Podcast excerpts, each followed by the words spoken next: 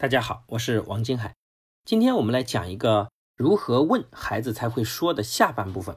我们上面讲了关于我们遛狗的法则，就是问题就是答案。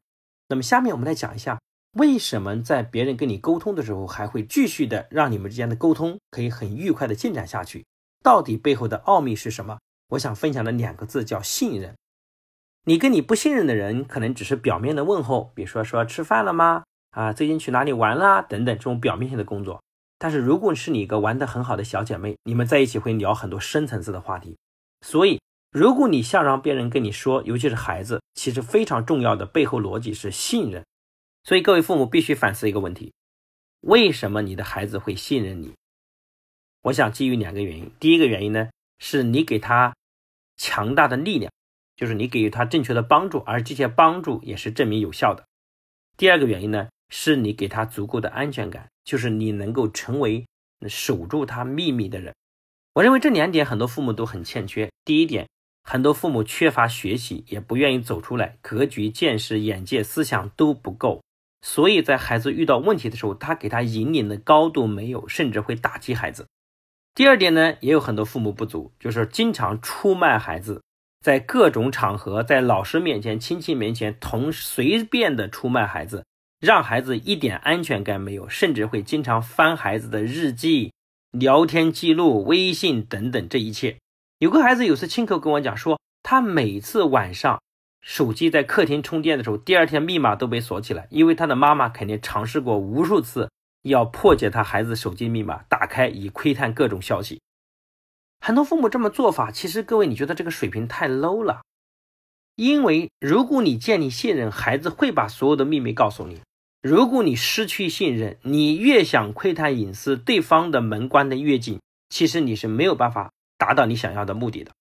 你最应该反思的不是孩子为什么隐瞒你，而是孩子今天为什么不相信你了。我的身份比较特别，我一方面给父母讲课，但是我同时每年跟大量的孩子都会交流。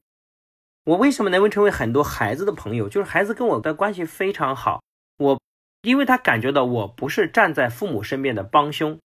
我是能站在一个中立的角度，同时站在父母和孩子中间的角色，相当于一个中间人，来公正的看待他和孩子的问题。如果孩子感觉我是父母的帮凶，其实我跟孩子之间就有距离了，因为孩子会认为我跟他父母是一伙的。但是在实际的操作中，我确实也是真的站在了孩子的角度去思考问题。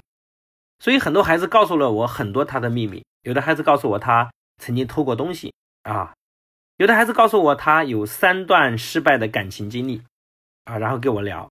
我记得有次在沙漠上，有个孩子，我们到晚上大家搞篝火会很嗨的时候，最后那个孩子悄悄地站到我身边，问我说：“王博士，我为什么这么努力的对别人好，我却没有朋友？”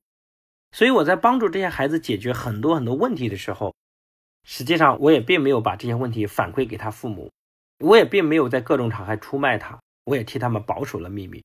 所以我同时扮演了两个角色，一个是给他们力量，一个是给他们安全感。这两个角色我应该都做得还不错。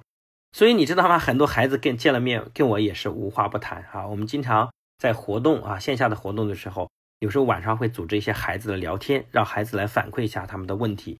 尤其是当我跟他们讲，我会帮你们父母化解你们之间的沟通矛盾的时候，我问问这些孩子说：你们有什么需要我能够帮你们跟父母讲的吗？哇，你知道那个场面就沸腾了，很多孩子说啊，这个我爸爸天天打吃鸡，打吃鸡，打吃鸡啊。也有孩子说，哎呀，我一考试差，我妈就批评我。那他自己上班业绩做的差，他希望他老板批评他吗？等等。也有孩子跟我说，告诉妈妈，你有两个孩子，你不能只关着小宝，你现在还有个大宝呢。所以，我讲到这一切，回归到各位父母，你需要做的是跟孩子建立信任。如果你跟孩子之间也有些小秘密。如果你能够不断的学习，给予孩子在方向和观念上的引领非常重要。守在孩子身边，只能给孩子生活上的帮助，但是走出来学习，才可以给孩子不一样的未来。也真诚的欢迎啊，父母带着孩子一起走到线下来，跟我们一起来学习和交流。那今天这节课呢，就讲到这边。留给你的作业是反思一下，孩子到底信不信任你？你到底过往做错了什么，让孩子逐步降低对你的信任？如果你做错了，跟孩子真诚的道个歉。然后化解你们之间的冲突，从现在开始做一个值得让孩子信赖的父母，好吗？那今天的分享就到这边，谢谢大家。